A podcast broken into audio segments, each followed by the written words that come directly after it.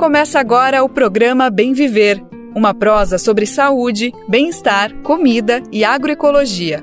Produção Rádio Brasil de Fato.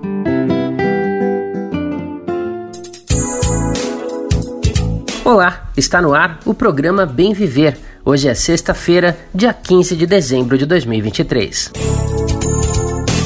A partir de agora, eu, Douglas Matos, atualizo você com as principais notícias da agroecologia, meio ambiente, saúde e outros temas. Na entrevista de hoje, o assunto é a literatura periférica brasileira. O escritor e produtor cultural Sérgio Vaz participa de um bate-papo com a gente sobre literatura, redes sociais e juventudes, e também defende que as editoras se abram mais para a diversidade brasileira. Além dessa entrevista, também vamos falar sobre economia, meio ambiente, cultura e muito mais. Acompanhe agora os destaques do programa Bem Viver desta sexta. Iniciativa Amazônia na Escola. Comida saudável e sustentável vai garantir a alimentação adequada para crianças e jovens da rede pública de ensino, além de apoiar a produção de pequenos agricultores. A iniciativa terá apoio financeiro do BNDES. Trabalhadores com inscrição no PISPAZEP que exerceram atividade pelo menos 30 dias no ano de 2023 poderão sacar abono salarial. Ainda falando de economia, também é destaque no programa de hoje a redução da taxa básica de juros, a Selic, que é uma taxa de referência na economia do país, e a redução dela tende a estimular o crescimento da atividade econômica. E na última quarta-feira, Avelino Ganser, importante liderança rural no norte do país, faleceu. O programa de hoje celebra a vida dele e a luta na defesa dos direitos dos trabalhadores. Confira então essas e outras informações agora no Bem Viver. E antes de começar o Bem Viver desta sexta, eu quero lembrar que o horário do nosso programa ocorre sempre a partir das 11 da manhã, de segunda a sexta. E você pode ouvir pelo rádio e também pelas principais plataformas de podcast no site do Brasil de Fato, na aba Rádio e por meio de rádios parceiras. O Bem Viver é transmitido na Rádio Brasil Atual 98,9 na Grande São Paulo e também pela internet, na nossa rádio web no site radio.brasildefato.com.br. E também é possível ouvir a hora que você quiser, acessando o site do Brasil de Fato ou buscando pelo programa nas principais plataformas de podcast e na rede de rádios parceiras que retransmitem o Bem Viver em todo o Brasil. A lista dessas rádios está disponível no nosso site. Já são mais de 100 emissoras fazendo a retransmissão. E se você representa uma emissora e quer entrar nessa rede, basta se cadastrar acessando o radio.brasildefato.com.br. Lá você clica em Como Ser uma Rádio Parceira. Brasil de Fato 20 anos. Apoie e lute.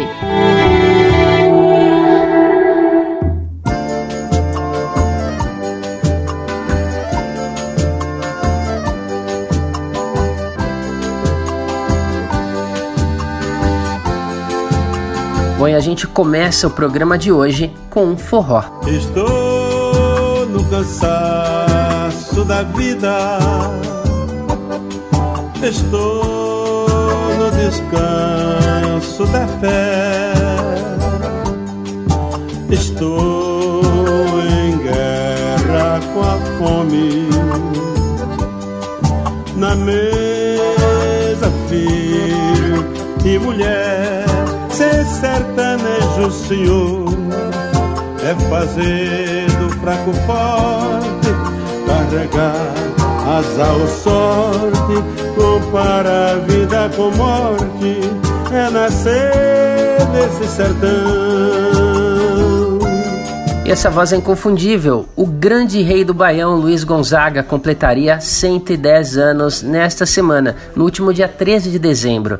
E em homenagem a Gonzagão, nessa data também é celebrado o Dia do Forró. Passar, o que eu sinto, meu senhor, não me queixo de ninguém. O que falta aqui é chuva, mas eu sei que um dia vem vai ter tudo de fartura. Pra quem teve, hoje não tem.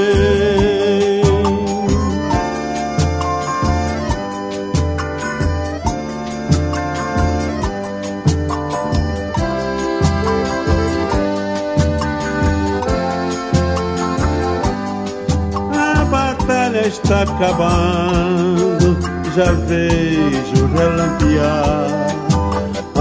Abro o curral da miséria e deixo a fome passar. O que eu sinto, meu senhor, não me queixo de ninguém. O que falta aqui é chuva, mas eu sei que um dia vem, vai ter tudo de fartura. Pra quem teve, hoje não tem.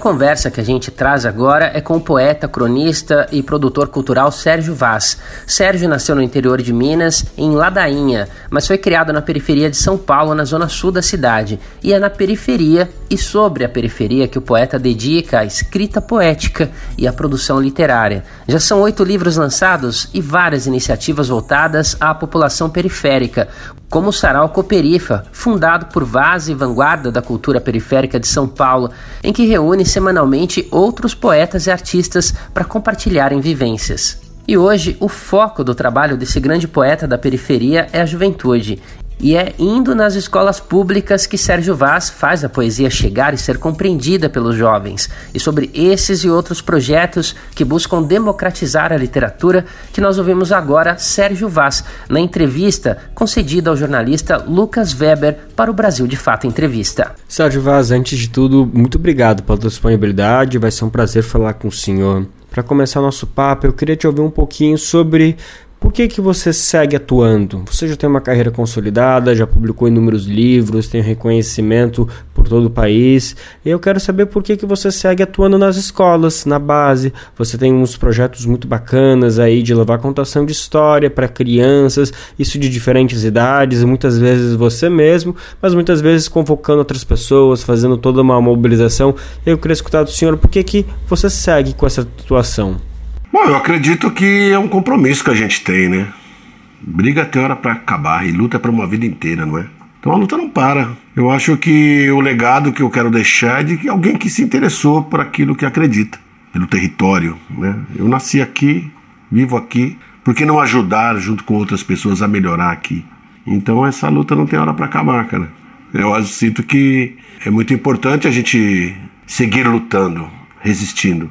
Tem uma poeta piauiense que fala: quando você acende uma vela, a primeira pessoa que se ilumina é você.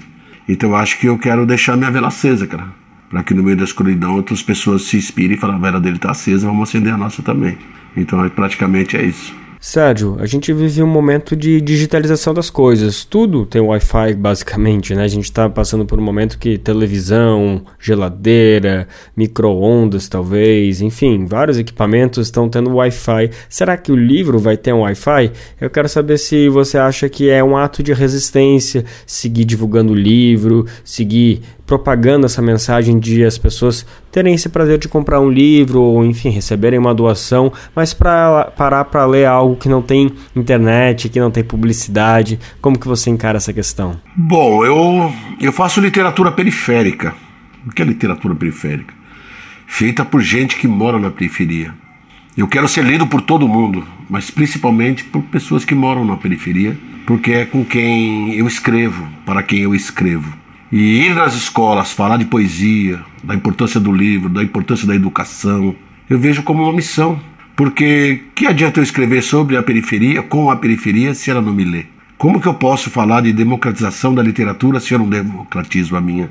Como eu posso ser o cara que argumenta que ninguém gosta de ler se eu não ofereço a minha literatura para as pessoas mais humildes como eu?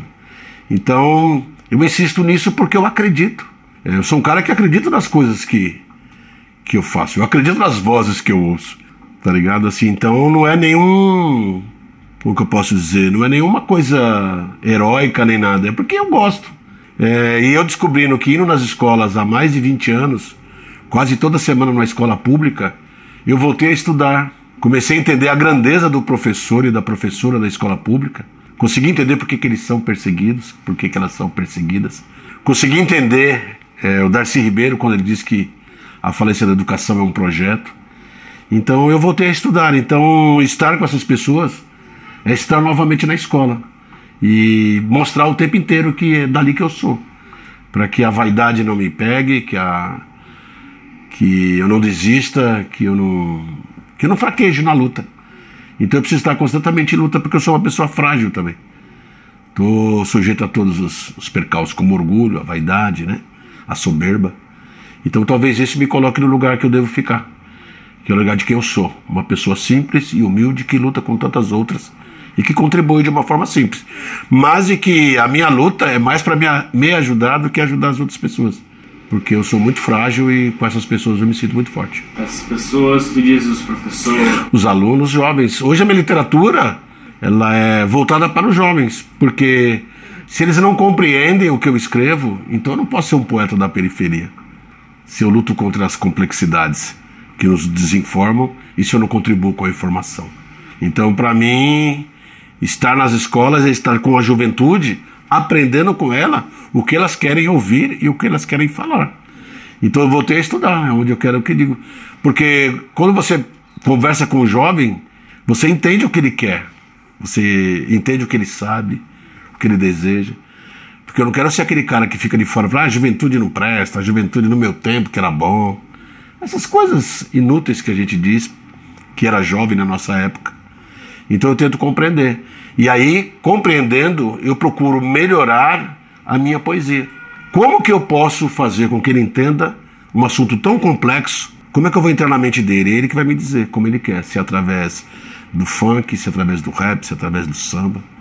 Me diz como eu posso te ajudar a vocês me ajudarem a melhorar minha poesia. Então, o meu trabalho é fazer com que as pessoas compreendam o que eu escrevo, o que eu faço, o que eu vivo, o meu trabalho. Então, se eu não consigo fazer isso, a culpa não é de quem está do outro lado, a culpa é minha.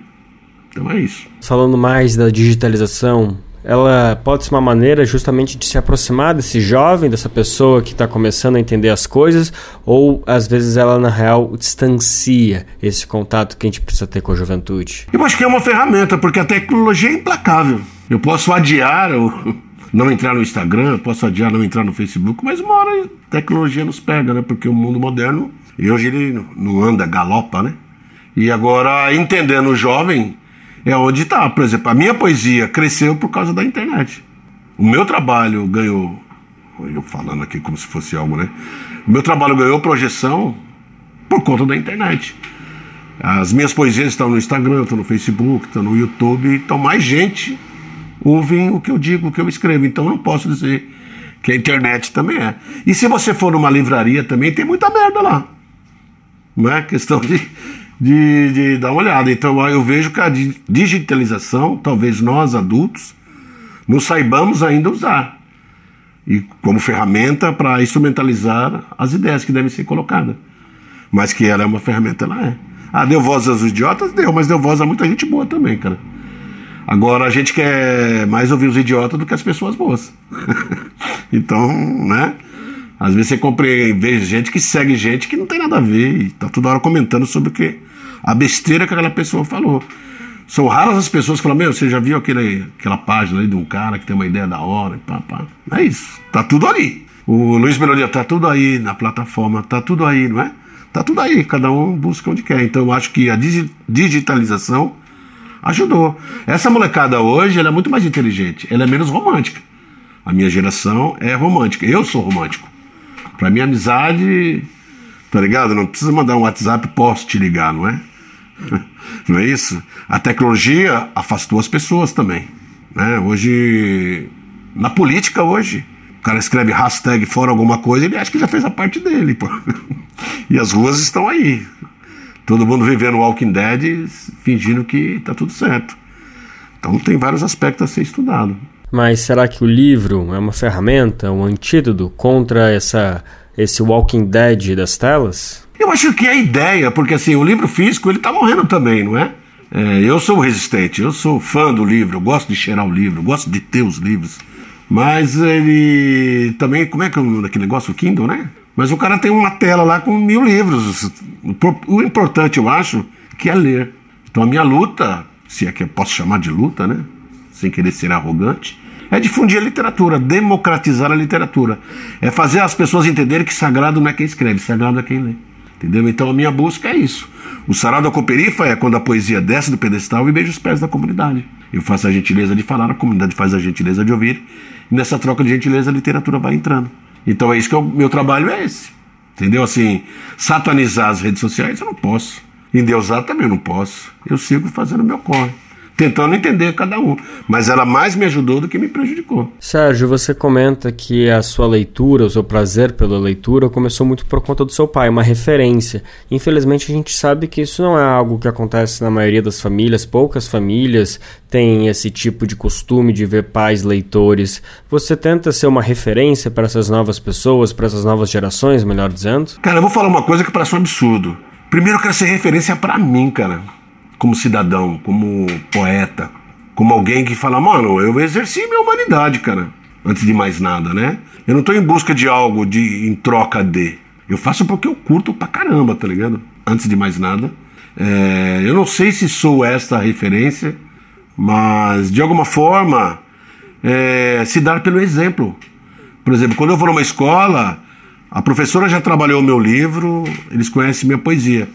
Então sou mais uma pessoa a quem eles podem se referenciar. Ele também é da periferia, então eu posso ser médico, doutor, advogada, bailarina, posso ser frentista de motorista de ônibus, também ser poeta. Então me apresentar como uma opção de alguém que na periferia venceu através do estudo, da, da poesia, da letra, que é uma, uma arte estigmatizada como elite. É alguém que olha o cara, olha, mas é difícil. Aí o poeta aí.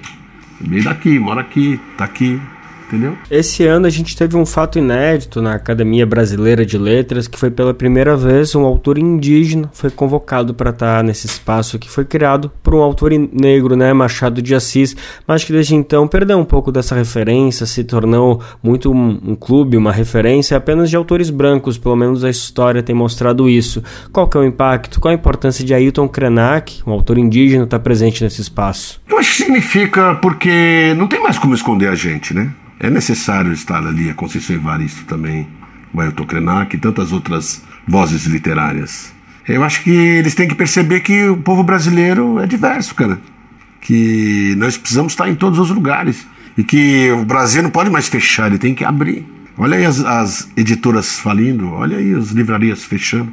Então o momento não é de se fechar, é de abrir. E demorou para fazer essas coisas. E não é nenhum favor. Até porque para significar alguma coisa, para se chamar brasileiro, tem que ter todos os brasileiros. Né? Então, é preciso tomar chá, beber cachaça, tomar cerveja. Não é isso? Então, eu acho eu vejo como positivo. Não é porque eu não estou, não fui convidado que a festa não é boa, não é? Falando nisso, quando que o senhor vai se candidatar? Rapaz, eu não tenho, sou semi-analfabeto, cara. Eu acho que nem a Academia Brasileira de, de Rua vai ser capaz de me, me convidar. Eu acho que não é isso a ideia, né? Mas eu não, nunca pensei nisso, porque um poeta menor como eu não pode se arvorar pensar nessas coisas, né? Sigo fazendo o meu trabalho. Mas já que você é um poeta tão legitimado nas ruas, como você estava comentando, né, que as pessoas te reconhecem, não necessariamente os academicistas, mas a população te reconhece, não seria justamente um ato de ruptura a sua presença lá nesse espaço? Ah, mas nessa fila aí eu tô bem longe da. a fila é grande de pessoas que merecem, né?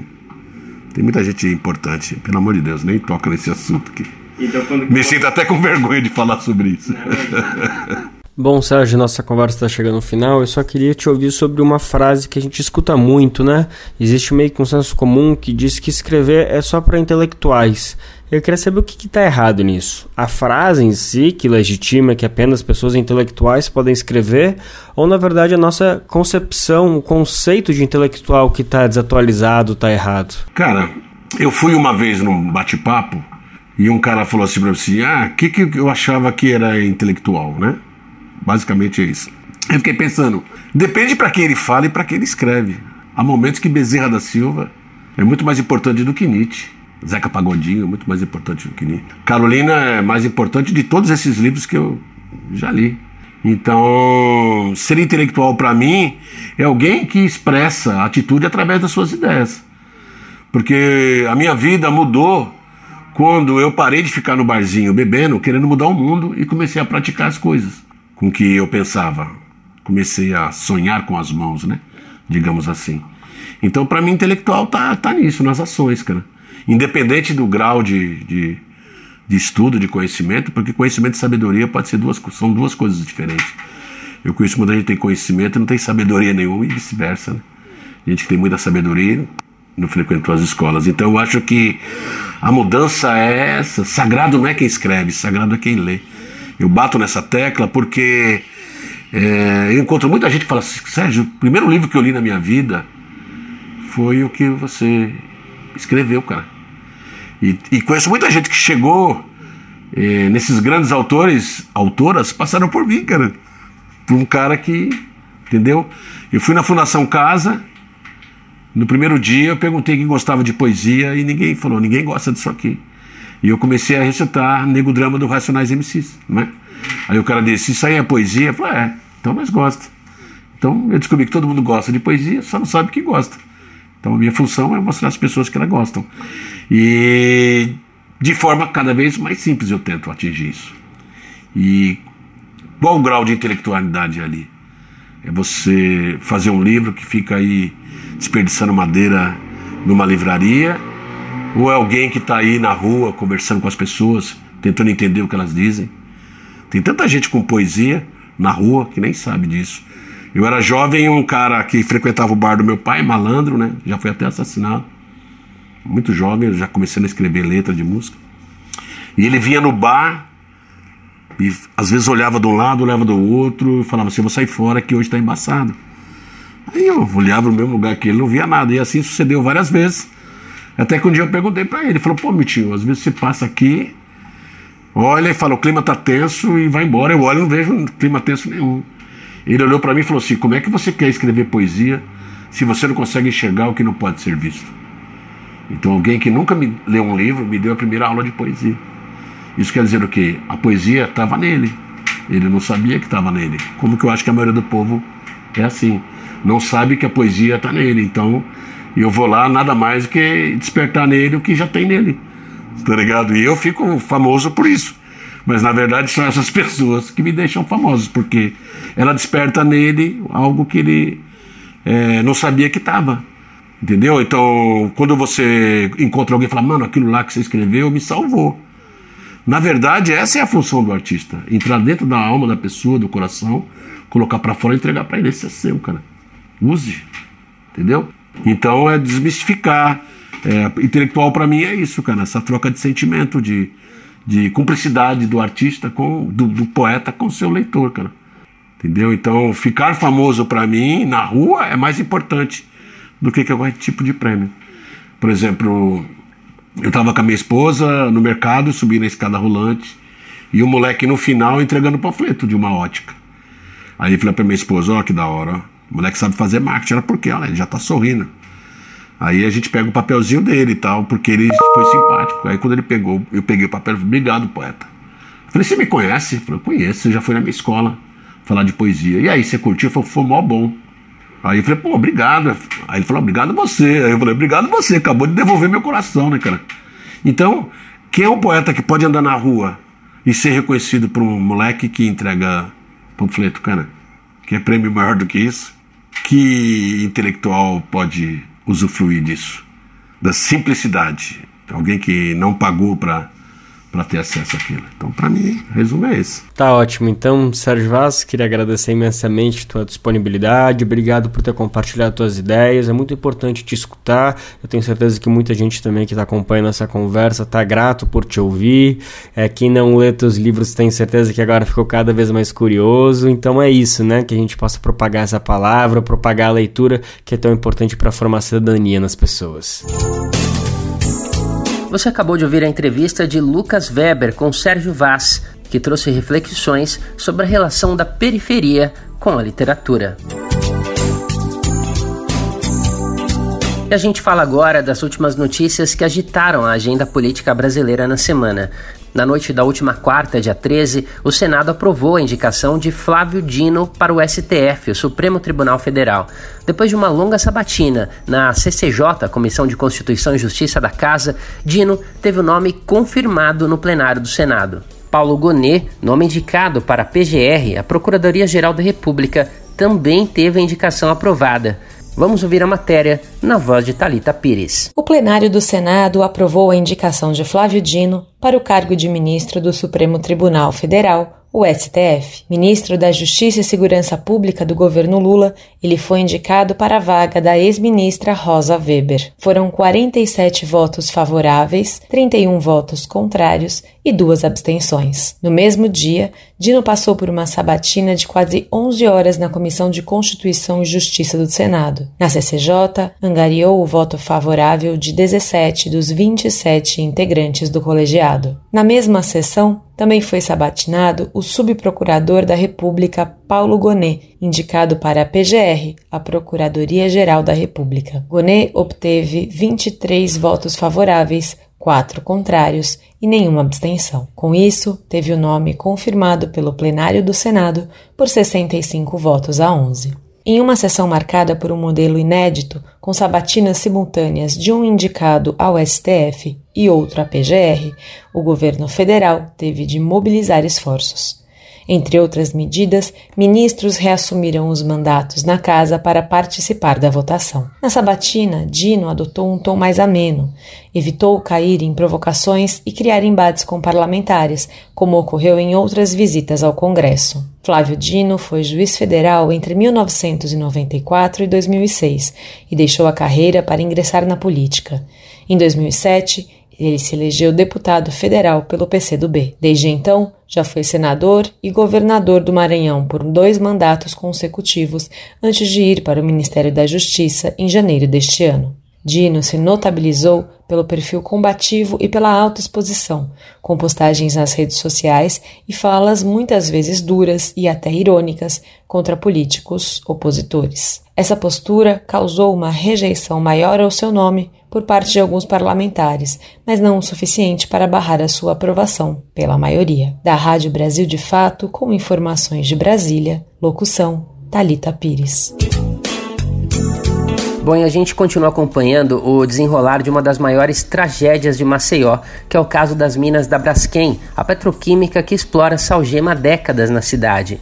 E nas últimas semanas, a população da capital alagoana tem vivido as consequências drásticas dessa exploração com o afundamento do solo causado pelo colapso dessas minas.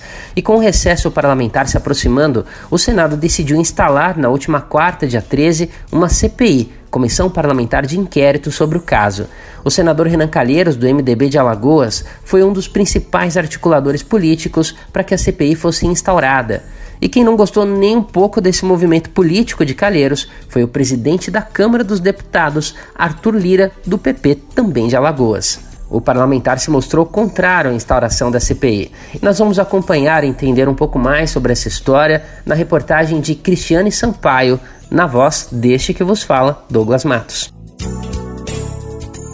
foi instalada no Senado a CPI da Braskem, a comissão parlamentar de inquérito destinada a apurar o caso da mina de salgema da empresa que desde o início deste mês ameaça bairros de Maceió em Alagoas. O colegiado fez uma reunião inicial para eleger o presidente do grupo, que será Omar Aziz do PSD, e o vice-presidente Jorge Cajuru do PSB. Como o Congresso Nacional já se aproxima do recesso parlamentar, que tem início após o dia 22, a tendência é que que a CPI só comece a operar de fato no próximo ano. Ficou suspensa ainda a decisão sobre a relatoria da comissão, que tem como nome mais forte Renan Calheiros, do MDB, parlamentar que articulou a criação do colegiado por meio da coleta de assinaturas e da apresentação do requerimento dirigido à presidência da Casa. Do ponto de vista político, o caso Braskem atiçou ainda mais o antagonismo entre Calheiros e o presidente da Câmara, o deputado Arthur Lira, do PP. De um lado, o senador é pai do ex-governador de Alagoas e atual ministro dos Transportes, Renan Filho, bem como tem forte relação com o atual governador do estado, Paulo Dantas, do MDB. Além de ter interesse na CPI, Renan responsabiliza a mineradora pelos problemas gerados pela empresa. De outro lado, Lira é parceiro político do atual prefeito de Maceió, João Henrique Caldas, do PL, e os dois se opõem à ideia de instalar a comissão. O caso da mineradora ganhou as manchetes nas últimas semanas por conta dos riscos impostos ao meio ambiente e à população da capital alagoana. Ao longo do tempo, a tragédia vem causando afundamento do solo, rachaduras em imóveis e ruas, deslocamento de famílias e prejuízos ao comércio, entre outros problemas. No último domingo, dia 10, a Defesa Civil confirmou o rompimento de uma parte da estrutura da mina, o que chamou ainda mais a atenção para o perigo oferecido pela companhia. A situação tem sido acompanhada por diferentes instâncias do poder público: Governo Federal, Ministério Público de Alagoas, Ministério Público Federal, Defensoria Pública da União e a Defensoria Pública de Alagoas estão entre eles. Da Rádio Brasil de Fato, com reportagem de Cristiane Sampaio, em Brasília. Locução: Douglas Matos.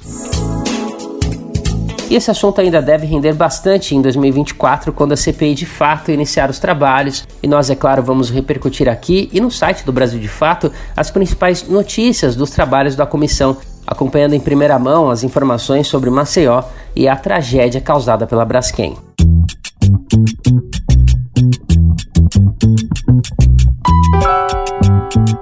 Oi, pessoal. Eu sou Rosana Fernandes, da Coordenação Política Pedagógica da Escola Nacional Florestan Fernandes. E hoje eu tenho um convite especial para você. A Escola Nacional Florestan Fernandes precisa do seu apoio para continuar promovendo a formação política da classe trabalhadora.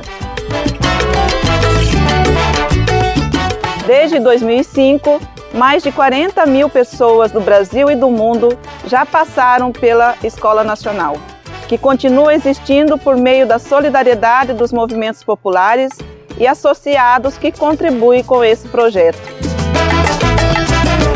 Conheça o trabalho e seja um amigo da Escola Nacional Florestan Fernandes. Acesse www.amigosenff.org.br e saiba mais.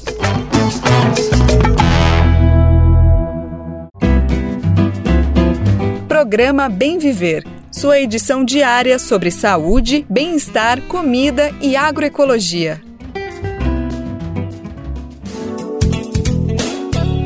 E agora falando de economia, o Copom, Comitê de Política Monetária do Banco Central, reduziu nessa semana a Selic, a taxa básica de juros da economia brasileira. A Selic é considerada um dos principais instrumentos da política monetária no país no controle de preços e serve como base para diversas operações econômicas, como financiamentos, empréstimos e linhas de crédito. E a redução da Selic tem impacto também no pagamento da dívida pública. E a expectativa dos economistas é que a taxa baixe ainda mais até o fim do ano que vem. Vamos ouvir então a reportagem na voz de Caroline Oliveira. O Copom, Comitê de Política Monetária do Banco Central, decidiu reduzir a taxa básica de juros da economia brasileira, Selic, de 12,25% ao ano para 11,75% ao ano. O corte anunciado nesta quarta-feira é o quarto seguido realizado pelo órgão e já era esperado por economistas. Com a nova redução, a Selic retornou ao patamar de maio de 2022.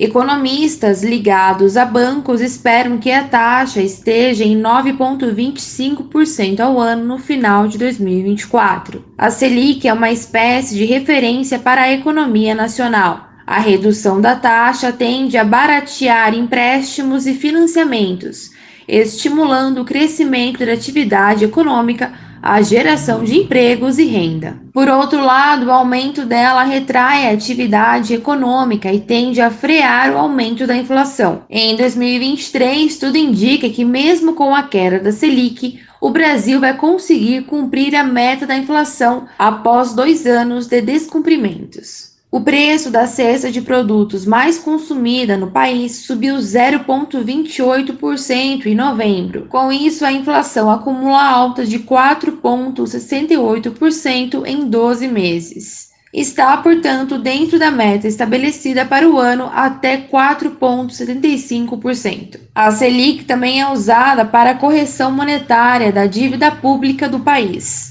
Para se ter uma ideia, só o corte em 0,5% deve gerar uma economia de 23 bilhões de reais no pagamento desse débito. Ainda em termos comparativos, o valor é equivalente ao dobro do orçamento deste ano do programa Minha Casa Minha Vida. No último dia 6, o Banco Central divulgou o relatório mais atual sobre a situação fiscal do setor público brasileiro.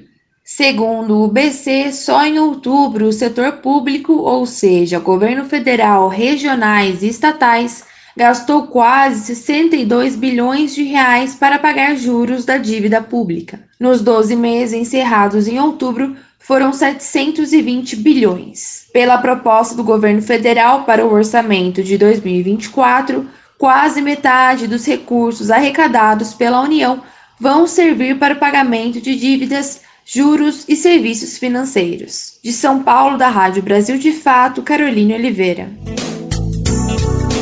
Bom, e agora atenção para a próxima notícia. Você, trabalhador ou trabalhadora inscritos no PIS/PASEP há pelo menos 5 anos, pode ter a chance de sacar o abono salarial. Mais de 22 bilhões de reais foram destinados ao pagamento a partir de fevereiro do ano que vem. Além da inscrição no PIS/PASEP, para receber o abono salarial, os trabalhadores devem ainda preencher alguns outros requisitos.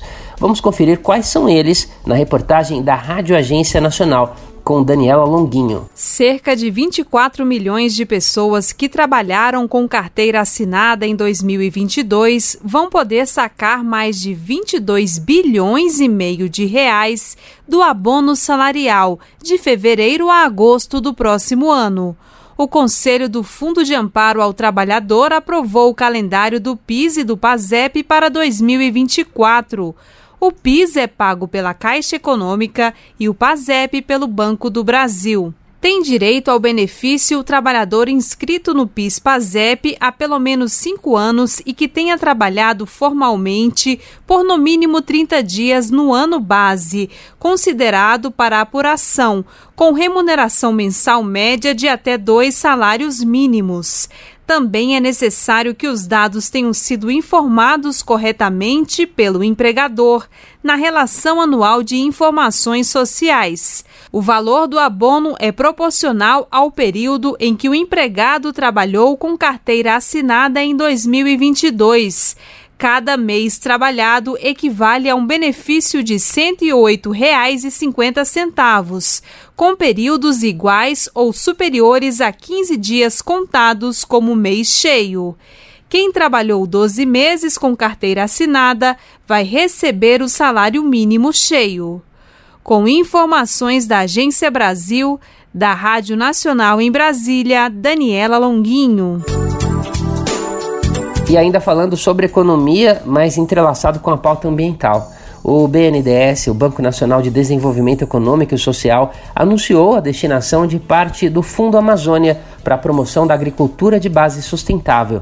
O fundo tem como objetivo captar recursos para investimentos em ações de prevenção, monitoramento e combate ao desmatamento, além da promoção da conservação e do uso sustentável da chamada Amazônia Legal. A iniciativa tem o objetivo, entre outros pontos, de levar comida saudável e segurança alimentar às escolas públicas e atender crianças e jovens. Vamos ouvir mais detalhes na reportagem de Tatiana Alves. O Banco Nacional de Desenvolvimento Econômico e Social vai destinar até 336 milhões de reais do Fundo Amazônia para promover a agricultura de base sustentável e a alimentação escolar saudável na região.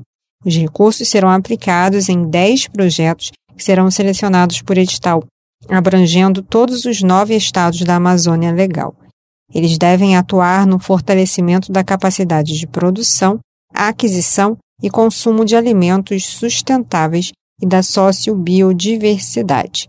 O objetivo é levar comida saudável e segurança alimentar a crianças e jovens da rede pública de ensino gerando emprego e renda para agricultores familiares, incluindo quilombolas, assentados e grupos de mulheres, povos indígenas e demais comunidades tradicionais. A seleção faz parte da iniciativa Amazônia na Escola, Comida Saudável e Sustentável, resultado de parceria entre o BNDES, que é gestor do Fundo Amazônia, o Fundo Nacional de Desenvolvimento da Educação e o governo federal. Cada projeto selecionado será apoiado com no mínimo 10 milhões de reais. De acordo com o BNDES, serão selecionadas duas propostas para o estado do Pará e uma para cada um dos outros estados da Amazônia Legal.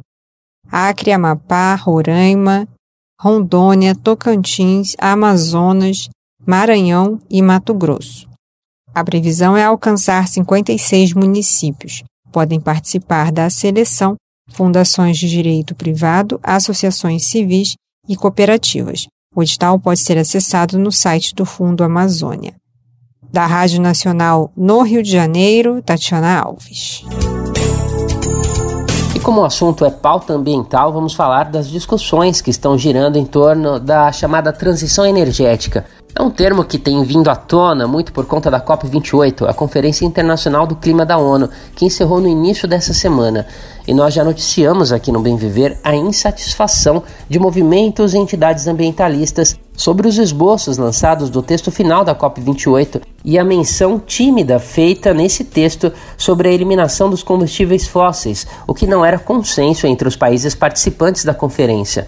Mas, com a divulgação do texto final, parece que houve um acordo entre os países sobre a necessidade dessa transição. E quem conta para nós é o repórter Gabriel Brum, da Rádio Nacional. Pela primeira vez, os países concordaram em fazer uma transição energética para usar cada vez menos os combustíveis fósseis. A decisão faz parte da declaração final da COP28, que aconteceu em Dubai, nos Emirados Árabes. O texto sugere que os países se afastem dos combustíveis fósseis de forma justa, ordenada e equitativa, acelerando as medidas nesta década. A ministra do Meio Ambiente, Marina Silva, comemorou o resultado e disse que todos os países têm responsabilidade, mas os mais ricos devem puxar o processo. Países desenvolvidos devem sim assumir a dianteira desse processo e devem trabalhar também para viabilizar os meios de implementação, tanto na agenda de mitigação quanto de adaptação o secretário executivo do Observatório do Clima, Márcio Astrini, disse que, apesar da falta de termos claros, o texto indica o fim dos combustíveis fósseis.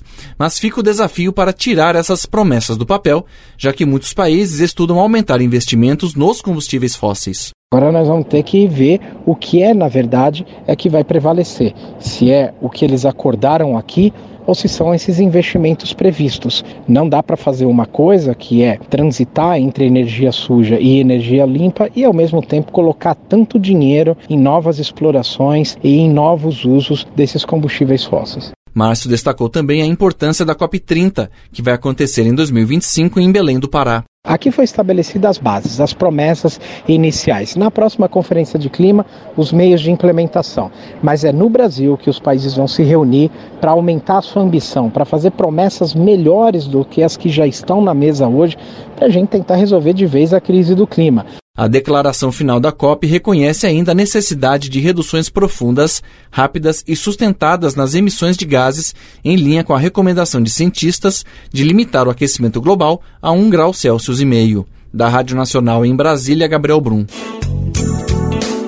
Ainda falando desse assunto aqui no Bem Viver, é importante destacar que Apesar dos acordos para diminuir o uso de combustíveis fósseis feitos durante a COP28, a exploração de petróleo continua ameaçando territórios indígenas no Brasil.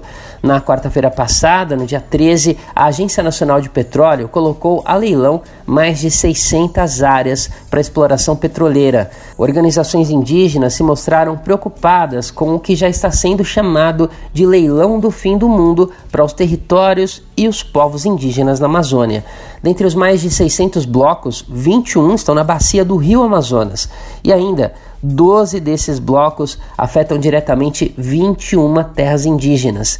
Na Amazônia, de forma ainda mais preocupante, o bloco AMT-38 deve afetar diretamente dois povos indígenas isolados, os do Pitinga e do Caspacuru. No Pará. O trabalho infantil prejudica o desenvolvimento integral e sadio de crianças e adolescentes e pode causar acidentes graves e até fatais. Você sabia que o trabalho infantil nas ruas é considerado uma das piores formas de trabalho infantil porque expõe crianças e adolescentes a situações degradantes e de extremo perigo, a exemplo da cooptação para o uso e tráfico de drogas e para exploração sexual? O melhor presente para qualquer criança é a garantia de uma infância plena. Denuncie o trabalho infantil. Disque 100, Ministério Público do Trabalho. Você está ouvindo o programa Bem Viver, uma prosa sobre saúde, bem-estar, comida e agroecologia.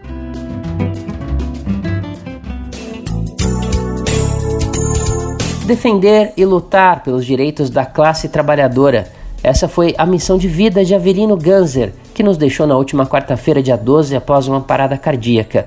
Avelino Ganser já fez parte do STTR, o Sindicato dos Trabalhadores e Trabalhadoras Rurais de Santarém, no Pará, e também foi um dos cofundadores da CUT, a Central Única dos Trabalhadores. Em novembro deste ano, Avelino Ganser recebeu uma homenagem da CUT pela importante e incansável luta dele na defesa dos direitos dos trabalhadores rurais. Vamos ouvir a reportagem na voz de Talita Pires. O sindicalista Avelino Ganser faleceu nesta quarta-feira aos 75 anos. Ele lutava havia sete meses contra um câncer raro e agressivo na medula óssea e estava internado há um mês na UTI, onde sofreu uma parada cardíaca. Liderança rural de destaque no norte do Brasil e um dos fundadores da CUT, a Central Única dos Trabalhadores, Ganser é natural de Iraí, interior do Rio Grande do Sul. Ele partiu para a Transamazônica, no Pará, em 1972, com o sonho de encontrar o chão para trabalhar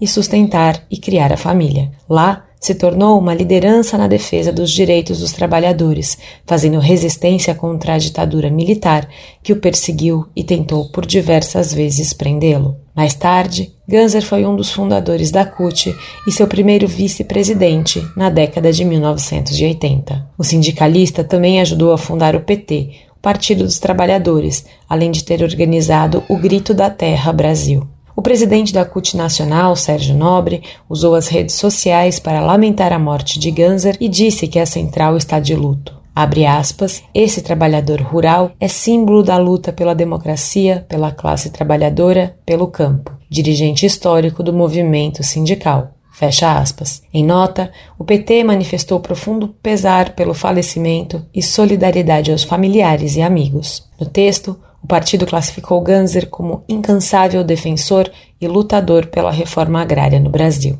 O velório, que começou na quarta-feira e terminou nesta quinta, foi aberto ao público. A despedida ocorreu em Benfica, no Pará. Da Rádio Brasil de Fato, com informações da redação em Porto Alegre, no Rio Grande do Sul, locução Talita Pires. E mudando um pouco de assunto, vamos falar agora da iniciativa entre o TSE, o Tribunal Superior Eleitoral, e a Prefeitura do Rio de Janeiro para a criação do Museu da Democracia. Esse museu deve funcionar no Centro Cultural de Justiça Eleitoral do Rio e vai contar a história recente do país desde a proclamação da República até os dias atuais. Segundo o ministro do STF, Alexandre de Moraes, os mais recentes acontecimentos envolvendo ataques à democracia e à justiça eleitoral motivaram o resgate da história democrática no país por meio da fundação do museu. Nós vamos ouvir agora mais informações na reportagem de Tatiana Alves, da Rádio Nacional. A cidade do Rio de Janeiro vai ganhar um novo equipamento cultural. É o MUD, Museu da Democracia.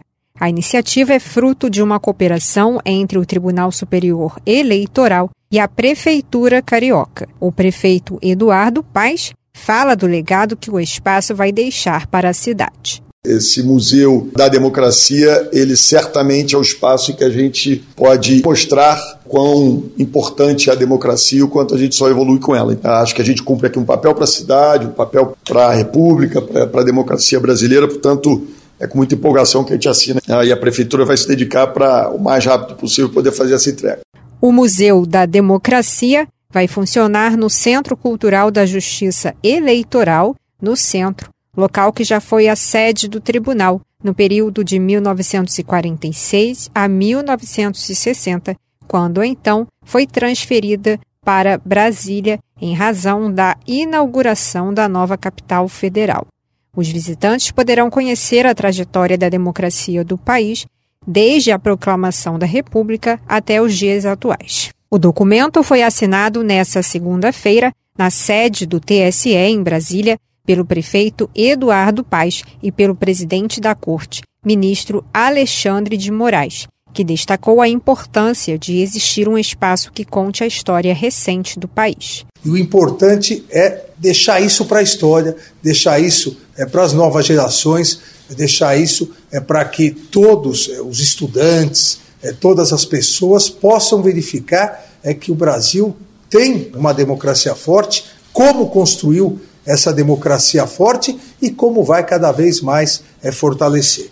Ah, o Museu da Democracia é, será um marco da democracia do Brasil. O ministro Alexandre de Moraes compartilhou que os mais recentes acontecimentos envolvendo ataques à democracia e à justiça eleitoral motivaram o resgate da história democrática no país por meio da fundação do museu. Em virtude de todos os acontecimentos que nós tivemos nos últimos tempos, esses ataques à democracia, ataques à justiça eleitoral, ataques a regras, regras do jogo do sistema democrático, é, surgiu a ideia a ideia foi eh, do prefeito, do prefeito Eduardo Paz, de nós recuperarmos esse é, prédio, recuperarmos o Centro Cultural da Justiça Eleitoral, transformando no Museu da Democracia. O TSE vai abrir, com o auxílio da Secretaria Municipal de Cultura, um chamamento público para selecionar a organização da sociedade civil que vai ficar responsável pela implementação, operacionalização e gestão especializada do Museu da Democracia. Da Rádio Nacional no Rio de Janeiro, Tatiana Alves.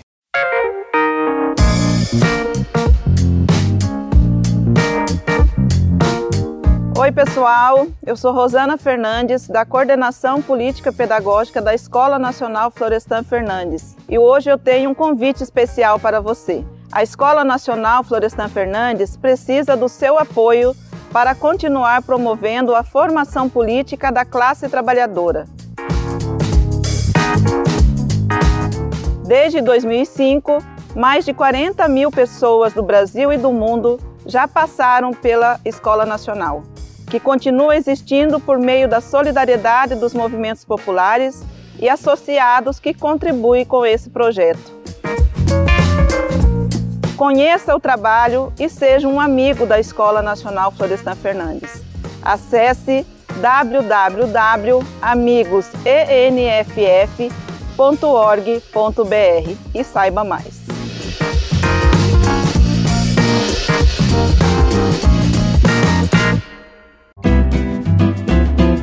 Você está ouvindo o programa Bem Viver, uma prosa sobre saúde, bem-estar, comida e agroecologia.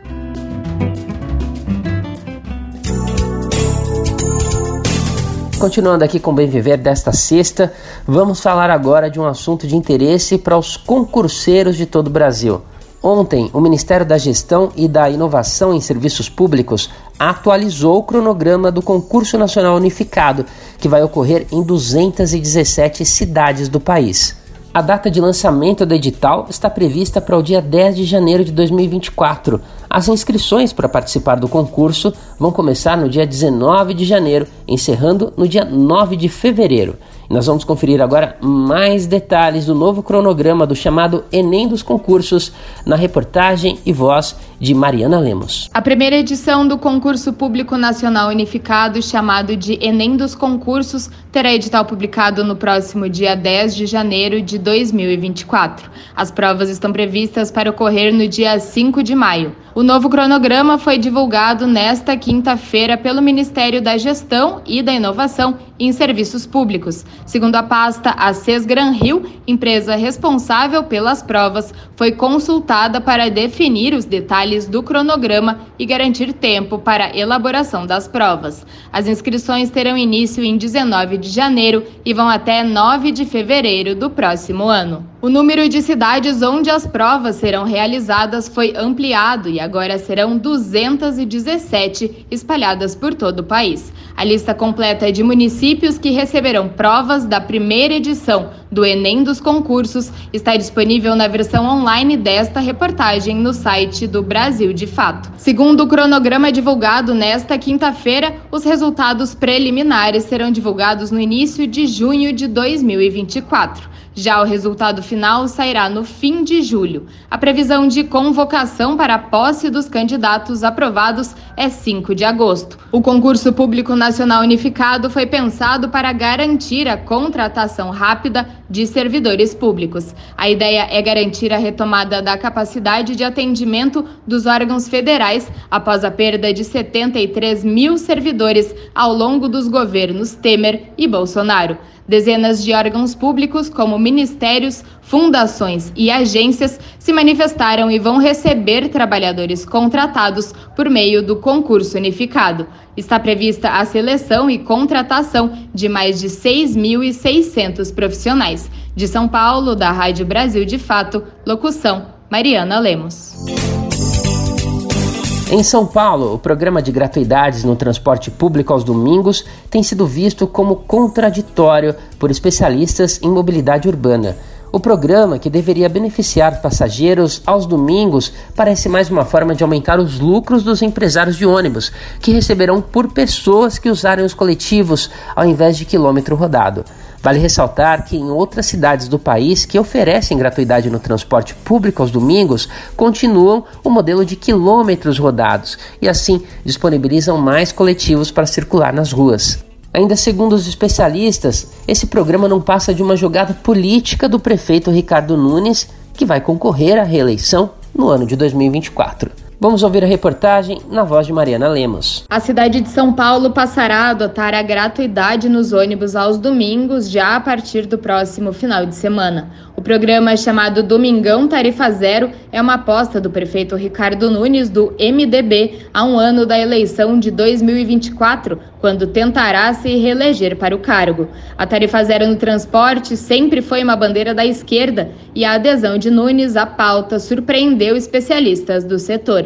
Entre eles, Rafael Calabria, coordenador do Programa de Mobilidade Urbana do IDEC, o Instituto de Defesa do Consumidor. A Prefeitura de São Paulo disse que o custo da tarifa zero será de 283 milhões de reais ao ano. No entanto, os vereadores do município aprovaram no orçamento de 2024 uma reserva de 500 milhões para bancar a gratuidade no transporte. A remuneração paga por quilômetro rodado forçaria os empresários do setor a colocarem mais ônibus na rua. Isso tornaria possível uma remuneração maior garantindo conforto aos passageiros. Já com o pagamento por passageiros, as empresas tendem a manter a baixa quantidade de veículos na rua, mas com a demanda aumentando. Esse sistema costuma acarretar em superlotação dos ônibus, provocando desconforto no usuário do transporte público da capital paulista. No ex, antigo Twitter, o urbanista Roberto Andrés, da Universidade Federal de Minas Gerais,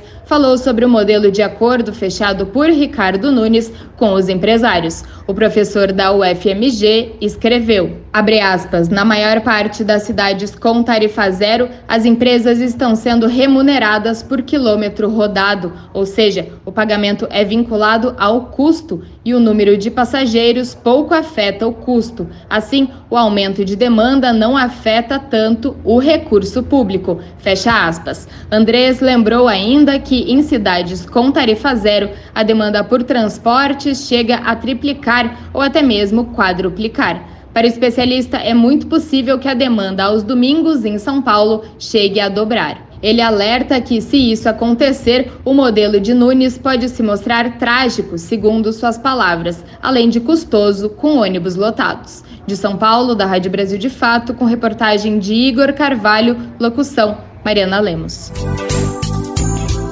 E o programa Bem Viver desta sexta-feira fica por aqui. Um ótimo fim de semana e até a próxima segunda.